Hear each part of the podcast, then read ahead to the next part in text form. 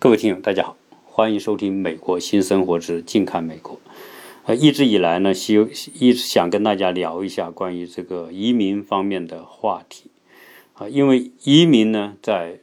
我们中国人心目当中，特别是在一些睁眼看世界的人心目当中，是一直是一个受关注的话题。当然，移民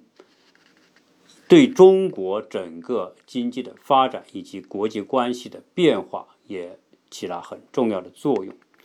呃，今天我们知道，中国是世界最重要的这个移民输出大国，就是说，很多的中国人愿愿意从中国移民到其他国家。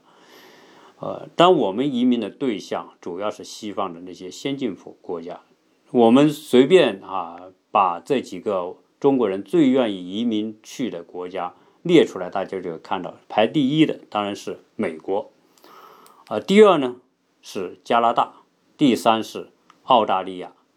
第四呢，当然可能是英国，再往后有些小国，新西兰和新加坡等等。实际上，世界的我们说移民国家呢，呃，当然远远不止这一些国家，还有很多第三世界和一些相对落后的国家。但是对于中国人而言，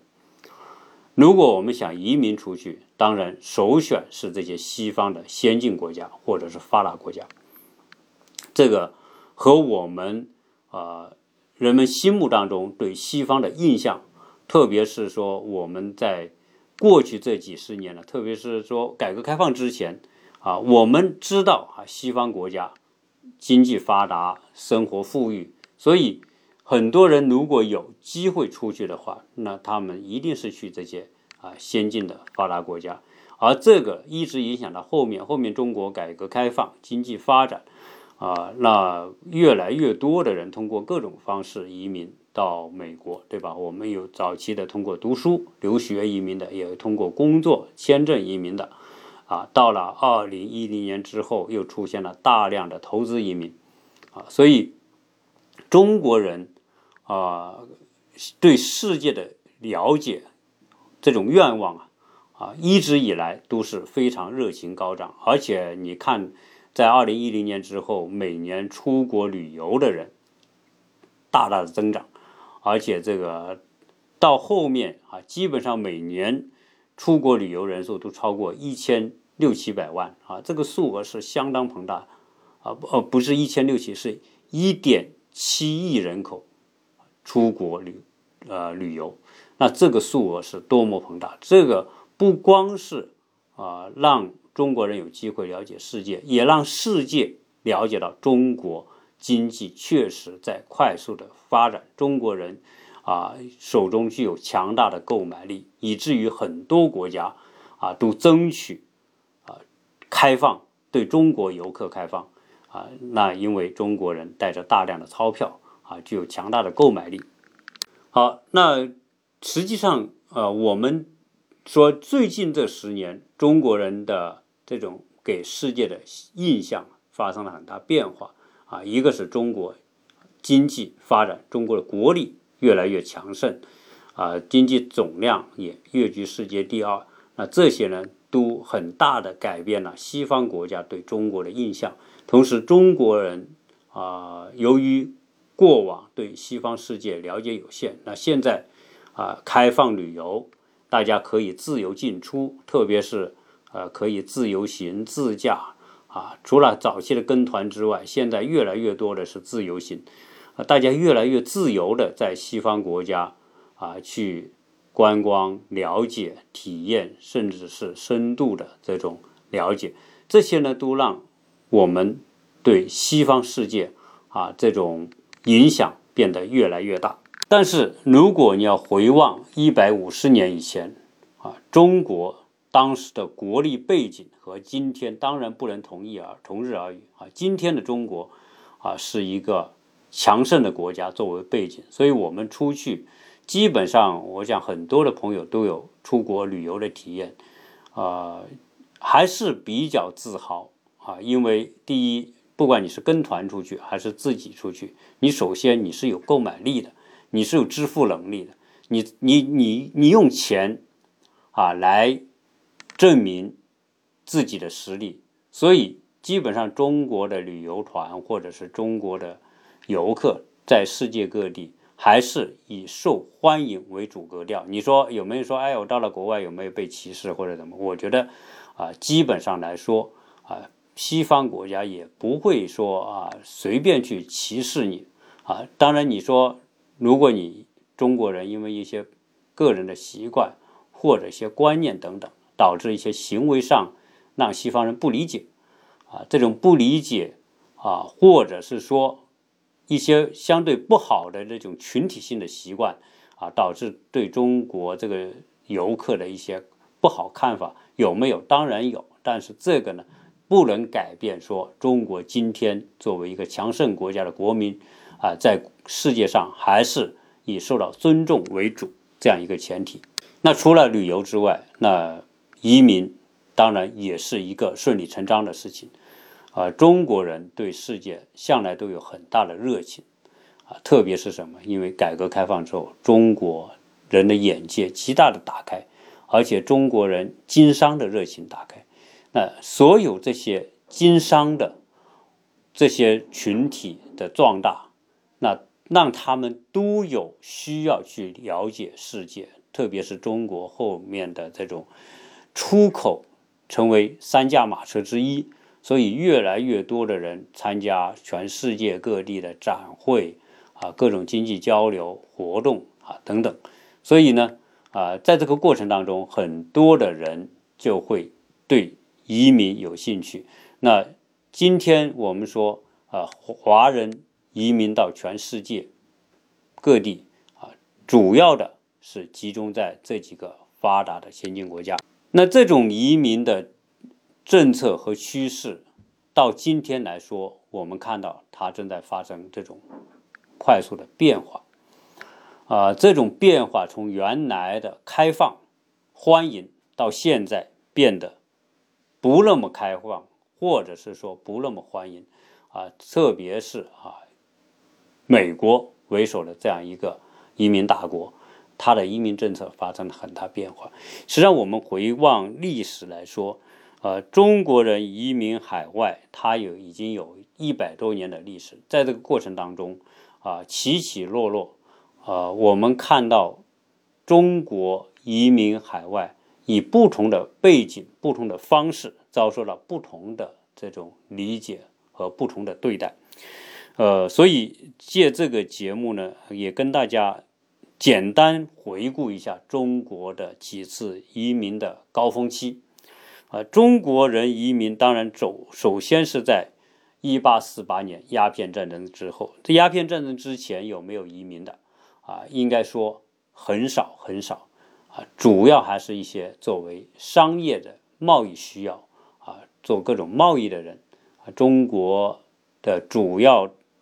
具有特色的产品，茶叶、丝绸和陶瓷这些东西是中国出口的主要的内容。但是呢，鸦片战争之后，中国的国门被打开，那这个时候呢，中国人出国就不再停留在早期的这种商品的出口，呃，特别是在啊，一八四八年。这个时候，美国呢，在旧金山发现了金矿。那金矿的发现就需要大量的劳工啊。实际上，淘金热在美国出现之后呢，啊，除了很多的这些自由民从东部到西部去淘金的这些美国人之外，他需要大量的淘金的工人。啊，淘金是一件特别辛苦的，而且我们看到很多关于淘金的电影，那些淘那些民工要在这种条件很恶劣的情况之下，啊，在这些河里面、沟里面把沙子淘挖出来，然后不停的就去去淘、去洗，而且使用大量的一些化学的一些物品，对人的伤害很大，所以这种呢是要特别能吃苦。啊，因此呢，当时美国引进了很多的这种劳工，那那你想那个时候中国人正处于水深火热呢，鸦片战争之后啊，被帝国主义侵略，啊，而且呢，这个很多人生活极其贫困，所以就导致了很多沿海地方，特别是广东、福建啊、浙江这一带的很多人啊，通过各种方式来到美国啊，所以这是呃，淘金是第一次这种华人移民出国的一个高峰，在一八五一年。也就是近三年时间吧，就大概有将近二点五万的人来到加州啊，当然主要是冲着淘金赚那一份工钱来的。到了十九世纪六十年代，也就是一八六零年之后呢，美国进入工业革命的高峰期，而美国进入工业革命高峰的一个重要的前提就是要拓展交通运输，所以当时美国。修两条铁路，一条是这两条横贯东西的铁路，从美国的东北一直向西修到啊美国的加州。那这样一条横贯东西的大铁路啊，需要大量的这个劳动力，而且我在以前的节目里面聊到啊，实际上这些铁路在好修的路段。找的都是一些欧洲的这些工人来修了啊，当然很多人也想移民，我们说爱尔兰的、英国的、英格兰的这些人啊，但是呢，到了这两条铁路的西部是地形、地质结构特别复杂、修路特别艰险的时候呢，啊，很多白人都不干了。那这个时候呢，导致什么？导致啊，当时很多铁路公司的人不得不。到中国来寻求劳工啊，因为他们都知道中国人第一很穷，第二呢能吃苦，你只要给他一定的工钱，他们什么苦的活都能干啊。所以当时这个大量的人到中国来招工啊，当时这个美国呢啊为此专门跟中国签订了一个条约，叫《普安城条约》。当时美国驻华大使普安城跟清政府签订了一个条约，就是让那些愿意到美国去务工的那些人啊，打开方便之门啊，希望清政府啊允许他们到美国去啊。这个呢，也导致了大量的人啊，借助淘金，借助修铁路啊，移民到了美国。当然，早期还是以劳工的身份为主啊，他们有一个专门的名词叫苦力。呃，普安城条约同时规定呢双方可以附设外事机构，也就是领事馆或者是使馆。啊，一八七零年到美国的华人劳工已经多达六万四千多人，而到一八八零年增加到了十万多人。啊，所以随着华人越来越多，这些华人在美国，当然主要是在西部。啊，特别是我们说的这个旧金山、洛杉矶这一带，那早期华人呢，他们基本上都是人以类聚，物以群分，因为中国人根深蒂固的一些观念、生活习惯等等，所以这些华人大都居住在一起啊，他们啊住在同样的街区啊，那华人多的街区后来就出现了专门的一些名词啊，比如说小广州、小中国等等。那后来呢，专门就把这些地方称为华人街或者是唐人街啊，因为在海外的华人啊，因为当时的地位不高啊啊，所以他们非常崇尚中国在唐代时候的这种盛世啊，所以把华人聚集的地方都称为唐人街。唐人街这个名字。最早是在一八五三年，在美国当地的报纸出现。呃，美国的工业革命，哈，从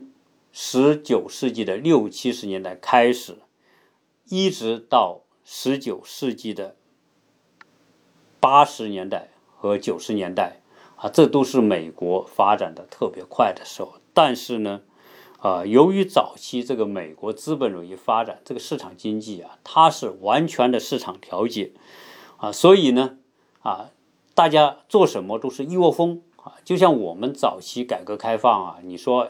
什么东西是热点，大家就一窝蜂。这个我想美国早期呢也是一样的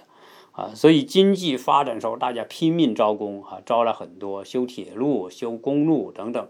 啊，最后呢这些华人留在美国，路修完之后怎么办呢？在美国赚钱相对来比中国好赚，所以他们都愿意留在中国。留在中国之后，那还得工作了。所以铁路修完之后，这些华人就找其他工作干，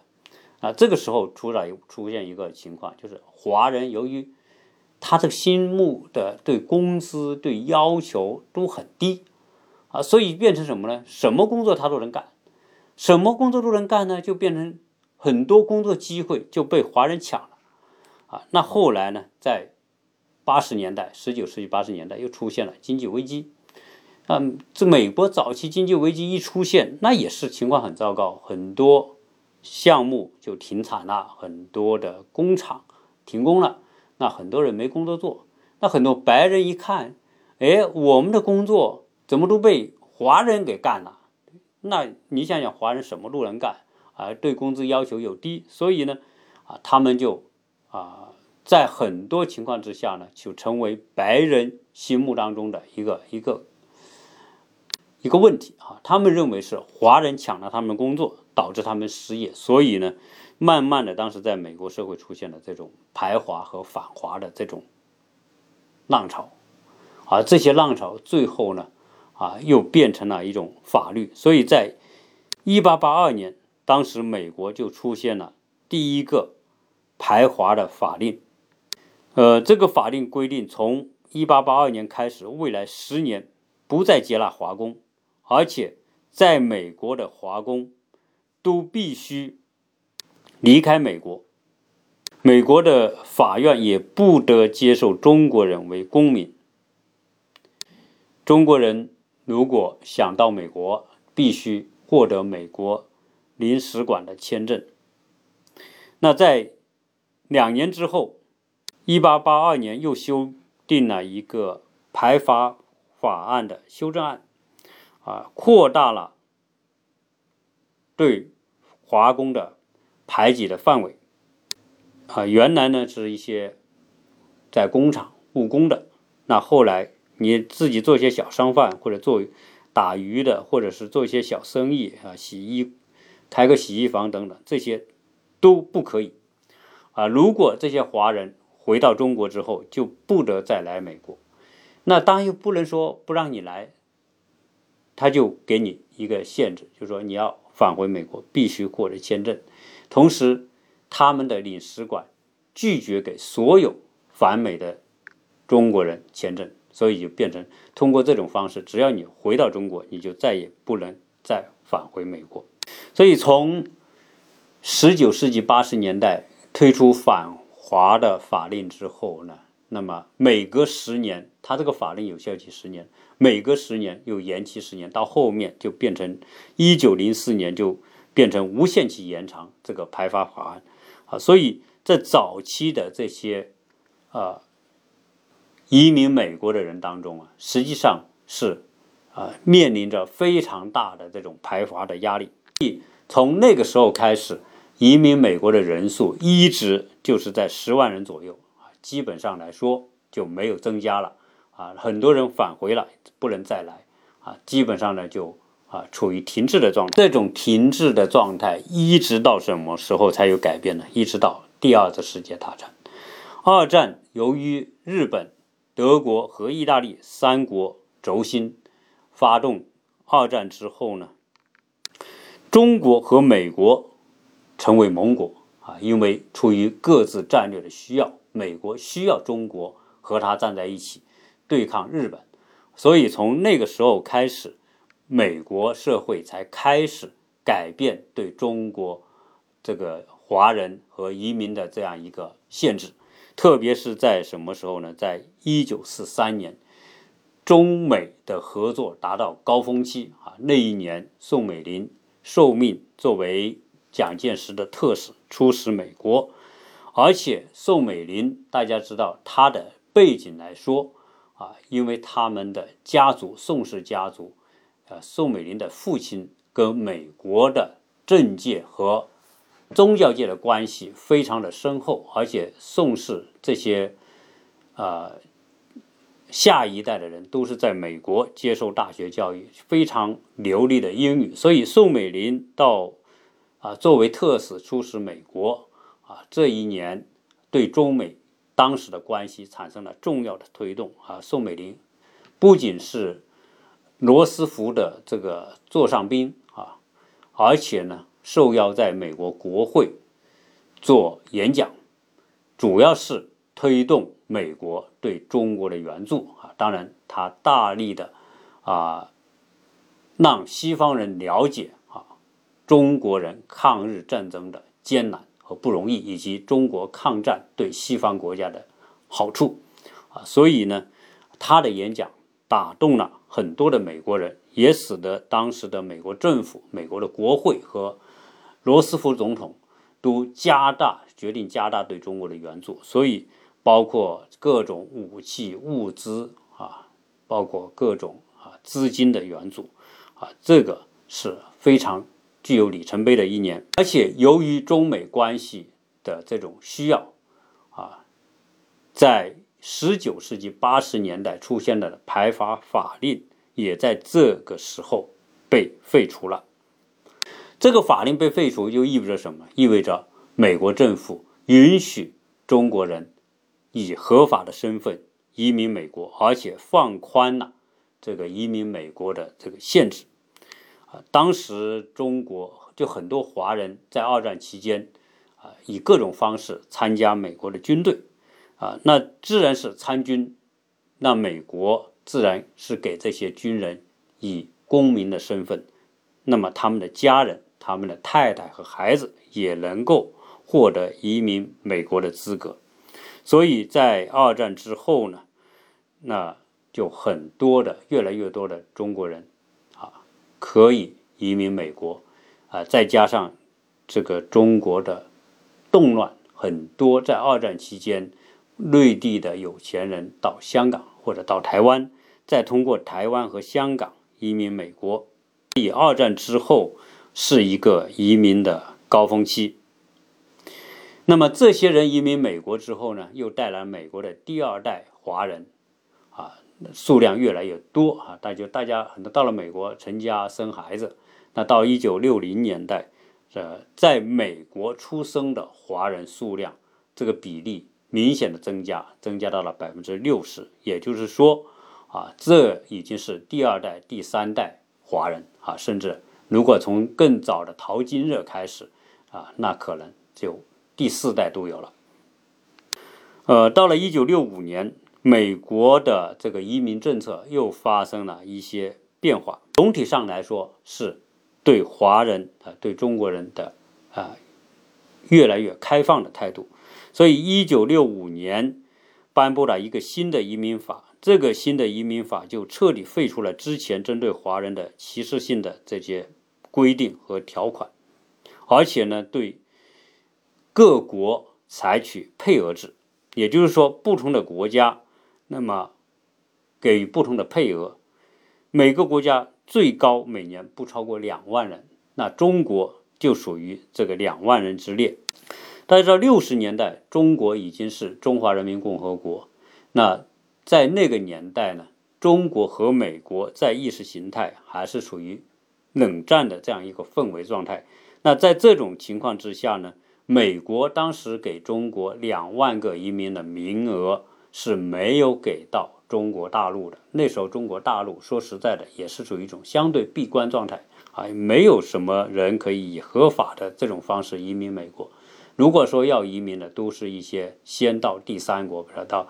香港，通过香港到欧洲或者到东南亚，再从其他国家移民美国的有，直接移民美国的没有。那这两万的名额到哪去了呢？这两万名额就给到了台湾，所以六十年代我们知道大量的台湾人移民美国，就是因为这种配额主要是给到了台湾，啊，香港也有很多人移民，当时也给到了香港啊一些移民配额，但香港和台湾比小很多，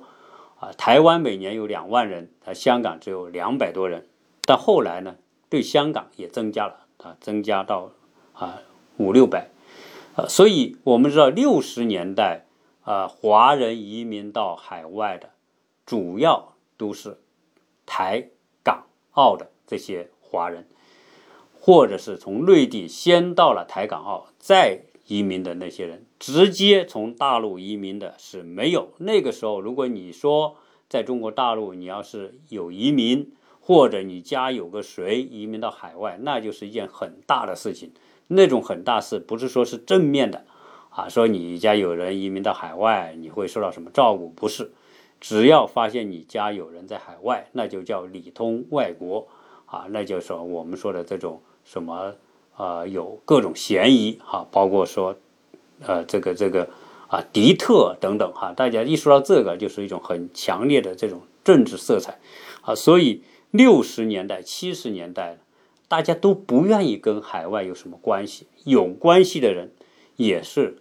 不报含着啊，也不说出来啊，根本不敢说出来。那说到这个呢，你看我我们家哈，我父亲啊，他的一个大哥，他就兄弟两个，他大哥比他长十十多岁，所以很早呢就到国民党军队里面当兵。他当兵之后呢，在一九四九年就撤退台湾的时候啊，国民党撤台湾的时候呢，他就跟着去台湾了，呃。这件事情呢，本来呢是没谁知道的，但后来由于某种原因呢，我爸有一个哥在台湾，这件事情呢就被组织上知道了。知道之后呢，就变成一种被排挤的啊，比如你在单位，那你绝对没有机会得到重重用啊，不仅没有升级重用的可能性，那就是你的工资都很难提。所以我爸在。六十年代到七十年代，二十多年时间，就是四十块钱工资，一直拿了二十多年啊，都是因为受这种有海外关系的影响。当时你说我爸的这种兄弟啊，在海外，他也在他在台湾啊，还不能说是严格意义上的海外，但是呢，由于你不管你在台湾还是在哪里，那那些都是敌对国啊，处于敌对状态。你只要有人在外面，那都是都不是什么好消息啊！所以呢，啊，在六十年代呢，我们是不兴有海外关系啊。六七十年代，直到改革开放之前都不稀不稀罕啊。第一，你有这个海外关系，是人家是会会把你作为一种怀疑对象来看待的啊。所以呢，啊，应该说我们在一九七八年之前啊，建国之后到。那个时间呢，啊，基本上呢就没有说合法的大规模移民的这种时代背景啊，不具备这种时代背景，只是到了啊一九七九年，就中国真正意义上啊改革开放啊，邓小平主持中国的这种改革开放之后呢，啊，中国人开始真正正面来看待西方世界。这一年，当然我们知道，啊，很重要的一个推动就是中美建交，啊，七二年尼克松访华，那签订了这个中美公约之后啊，上海公报之后，后来呢，那么经过几年的磨合，在一九七九年，中美正式建交。建交之后，那当时呢，这个台湾和美国的关系。也作为一个转折点，在中美建交之前，呃，台湾和美国是有正式建交的，啊，而且呢是铺附设啊大使馆，但是呢，由于美国出于这个战略的考虑，特别是联合中国抗击苏联这样一种需要，那这个时候既然跟中国建交了，那承认中国作为主体地位啊。那美国跟台湾就正式断交，断交之后，那作为当时给到台湾的两万的移民配额，就给到正式移交给中国啊。所以从七九年开始之后，中国就有很多合法的啊，通过正当途径移民到西方，特别是移民到美国的。那这两万给到大陆的这种移民配额。多半是各种各样的，比如说有留学的，有商务的，有各种各样的这种附设一些啊职位的需要。那台湾当初每年两万人，很多年轻人到美国受教育和或者是移民美国，那突然一断交之后，这两万不就没了吗？没了。当时为了考虑啊，这实际上美国虽然跟台湾断交，但是并没有真正意义上的结束跟台湾的往来啊。美国跟台湾后来有个台湾关系法，那么。还是在台湾设有民间民意的这种机构。那为了安抚台湾的心理和情绪呢，啊，另外还是给了台湾两万的名额。所以呢，就变成说，台湾两万移民名额，大陆两万移民的名额，就变成四万移民名额。但是那个时候呢，台湾已经有很多人在美国。所以早期我们说很多留学生到美国来留学啊，接触的这些在美国的华人，多半都是啊六十年代开始移民美国的台湾的华人和香港的华人，而中国呢，主要是吸收啊留学生啊，因为中国八十年代开始就有很多的人到美国留学啊，我们知道从钟南山呐啊，还有很多其他的这些。啊，今天在中国六十多岁、七十岁那些人啊，第一批移嗯移民或者留学的啊，就是那些那个年代，八十年代开始留学生到美国啊，九十年代越来越多啊。我们九十年代啊大学毕业的时候呢，就有很多同学移民美国。我们那一届啊，应该说。有十几位移民到美国的，他们都是以留学生的身份，啊，当然绝对是当时的学霸了啊。我们一般有一个北大毕业，后来移民到美国的啊，当然也是结婚啊。我们有很多呢是先移民在这边成家啊，最后呢他们这个整个的九十年代。二零零零年到二零一零年之后，差不多快三十年吧，都在美国生活。很多这个时候移民啊，留学到美国的这些人呢，很多都选择了留在美国。所以他们是先留学，再获得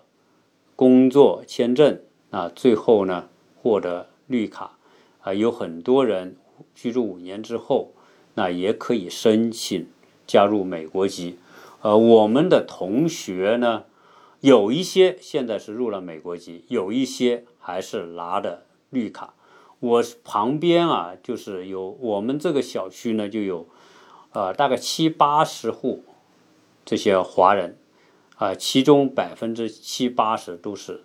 当时九十年代、两千年之后移民呃留学之后啊移民美国的，那他们有一半左右现在是入了美国国籍了。有一半左右还是拿着绿卡，还保留了中华人民共和国的这个国籍啊。这个呢是个人有个人的想法和选择。由于这个美国对中国的开放啊，中国也对世界开放，那就变成什么呢？这个留学生啊，大量的那么留在美国，在一九七八年到一九九四年。这十多年当中啊，呃，一共有十多万的留学生在美国留学之后拿了学位之后，那么就直接在美国工作。这个期间留学美国的啊，最少是获得硕士呃学士学位，但是呃大部分都有硕士学位或者博士学位啊，基本上呢是占。百分之八十五以上的吧，都获得硕士以上的学位。啊，这种开放和交流啊，实际上是对中美关系啊这种发展带来极其重要的推动啊。那实际上啊，真正的高峰期是在两千年之后啊，特别是二零一零年之后的这种各种方式的投资移民到美国。这个比例相当的大，呃，我记得在二零一五年前后了，这个是国内的投资移民的高峰期。当时美国的很多 EB5 投资的这些名额，绝大部分百分之八十以上都是被中国大陆的人啊获得，所以啊这个时候呢，出现了大量的中国大陆的这个人通过投资移民方式或者其他移民方式移民美国。实际上，今天在美国的华人五百多万、五百零几万的华人当中。啊，将近百分之六十是在那之后啊，就是有两百多万人啊是在这个二零零零年之后移民美国的啊，这个是真正意义上的一个移民的高峰期。那到了二零一七年，这个高峰期到了顶点之后，这三年，那美国的对外移民政策。又发生了很大的变化，这种变化是服务美国的国家战略的这种需要啊，这种需要我们知道，首先是因为中国实在发展太快了，中国在世界经济的体量啊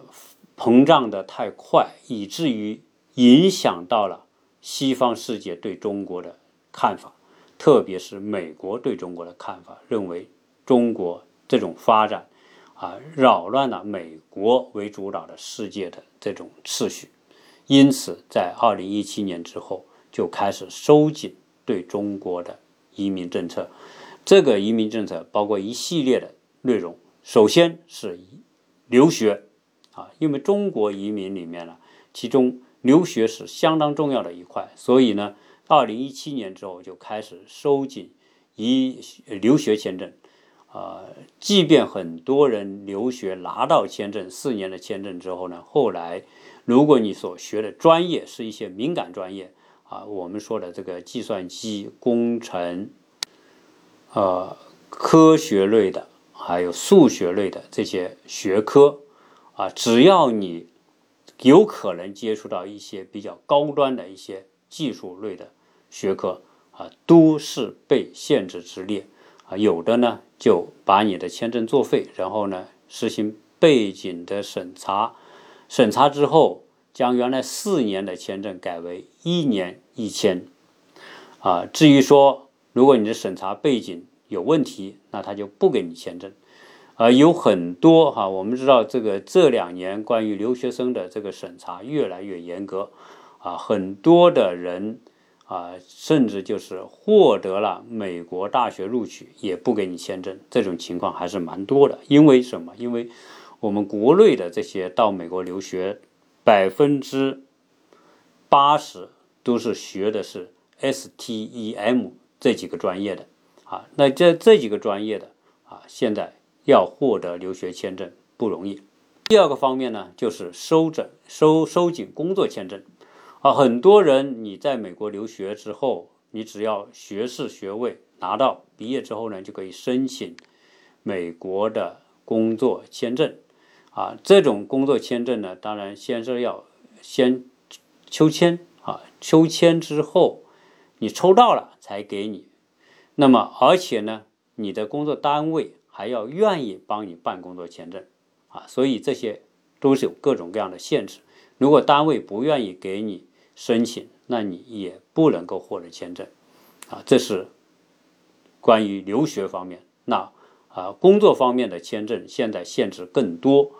啊，你华人到美国来工作，你唯一有的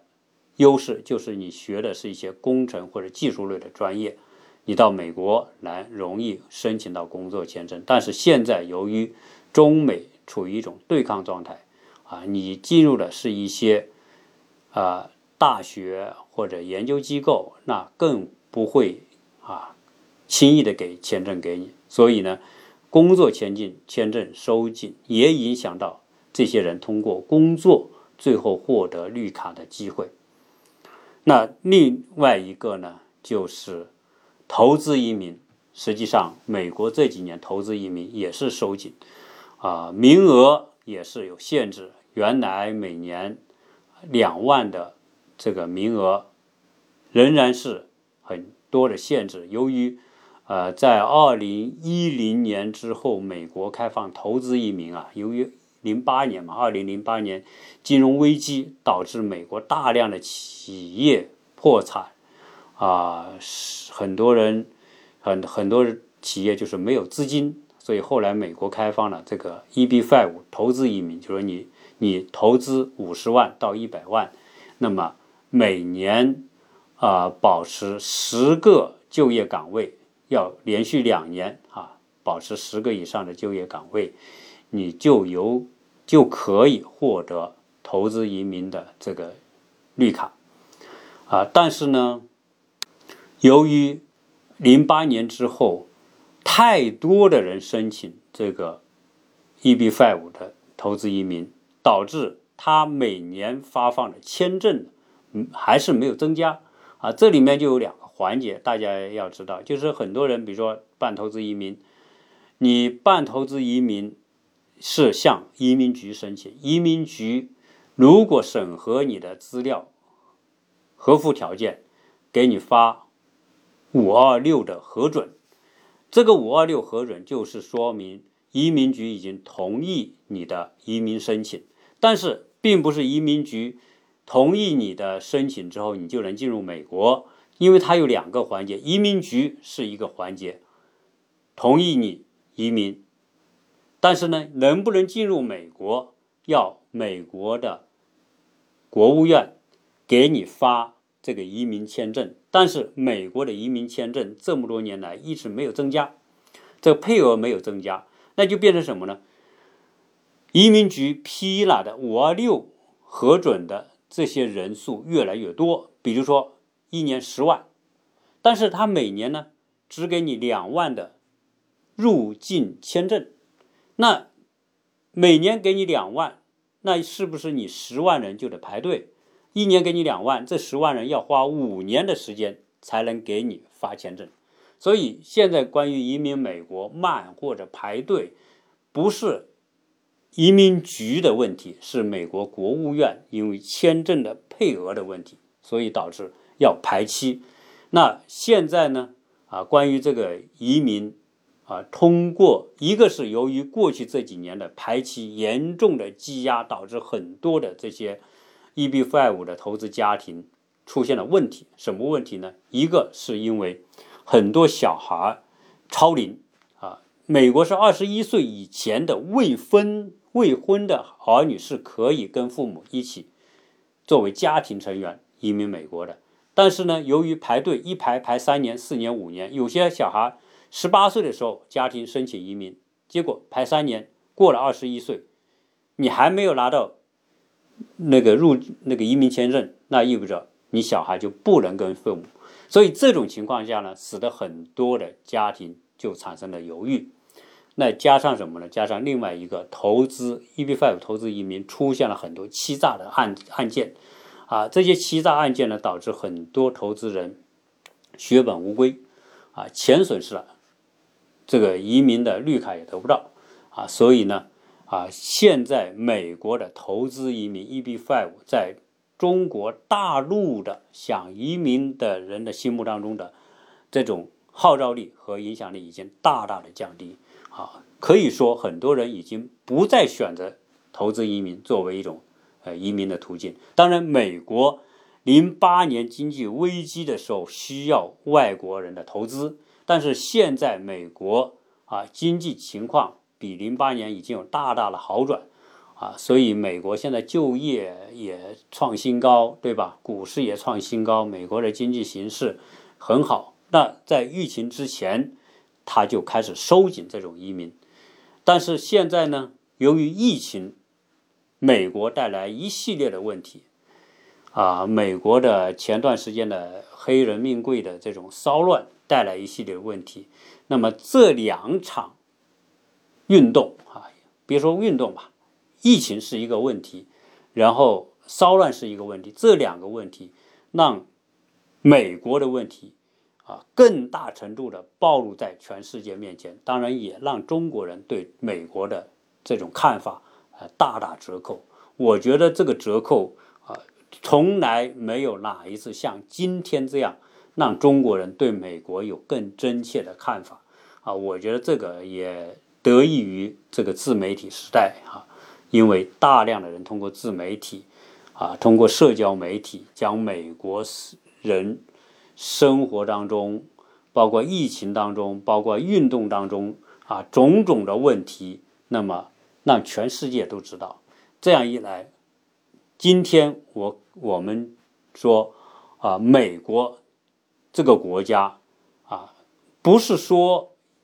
它这个国家有什么变化，这个国家一直它就是这样，只是因为这些这两个啊大的问题的爆发和自媒体，让更多的民间对民间的这种信息交流，所以让更多的国内的人。啊，了解到真实的美国啊，那一些原来所不知道的一些内容，所以这一些呢，也让大家觉得啊，美国从过去，哦，特别是六呃七八十年代，在中国人心目当中高高在上的神坛的那种位置，现在跌落于啊民间，甚至说很多人认为是美国啊很多方面所存在的问题啊，远远超出他们当初的想象，所以。我们看到现在办投资移民 EB-5 的这种情况就大大的减少啊！现在谁还办呢？因为第一，呃，案件很多的投资案例出现的这种诈骗行为，大家觉得没有必要把那么多钱放在那么高的风险之下。第二呢，又加上这个美国的疫情这么严重啊，留学也是一个问题，所以。种种情况综合在一起，啊，导致了我们说大陆的人对美国的这种印象啊，不像过去那么纯净啊，那么纯粹是一种正面的印象啊，有很多啊正面和负面的印象都叠加在一起啊，这样一来呢，啊，那美国原来那种让人很向往的那样一种状态呢，啊，我觉得到现在一直。已经不再是啊过去那么美好的印象了。所以美国啊，今天在华人心目当中，特别是在大陆人心目当中啊，它仍然是一个强国，一个大国啊。如果是从呃对美国有什么期许的话啊，我想更多的还是因为小孩的教育的需要啊。虽然美国今天种种问题。但是仍然不能否认美国在教育领域里面它的独特的竞争优势，啊，这种竞争优势仍然是会让很多有小孩在接触教育阶段的家庭呢，对美国还是有需要啊，不管是因为留学的需要还是移民的需要啊，还是有这一部分的需要，只是通过什么途径移民美国，这个大家。会有更多的思考，而不会像过去那么直接和简单。比如有钱的，我就直接投资移民；没钱的，我就通过其他的方式曲线移民等等。啊，那么现在啊，我们觉得啊，我们大陆的这个同胞想要移民美国的，他会有更加冷静的思考，以及更加全面的看待美国这个社会、这个国家。啊，以及说它的这种吸引力应该设定在什么样的一个位置啊，而不会像过去那样单方面的或者单向的啊看好美国这个美国那个